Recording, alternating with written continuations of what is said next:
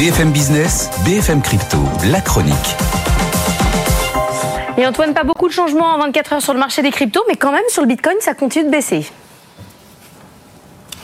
Oui, c'est là qu'on a le principal point de faiblesse hein, sur euh, les cryptos. En ce moment, gros coup de pression à la baisse sur le Bitcoin. On était même plutôt du côté des 25 000 dollars hier en séance avant de remonter un peu.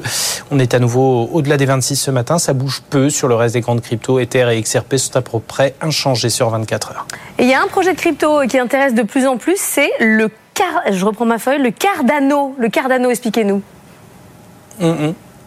Et oui, en particulier chez les développeurs, un Cardano qui devient même en ce moment la crypto numéro un citée alors sur la plateforme GitHub, hein, la plateforme collaborative, collaborative des développements de technologies crypto avec 611,47 engagements notables en septembre. Derrière arrivent Polkadot et Kusama à 500,67 engagements et les autres sont très loin derrière, même les cadors du marché qui sont le Bitcoin et l'Ether sont à des kilomètres. Alors attention, il ne s'agit pas là de facteurs de nature à faire grimper les cours du Cardano qui signe une performance euh, pas mirobolante hein, du tout, euh, stable depuis le début de l'année. Gros trou d'air sur trois mois à moins 34%, même ces cinq derniers jours, on perd encore 7,5%.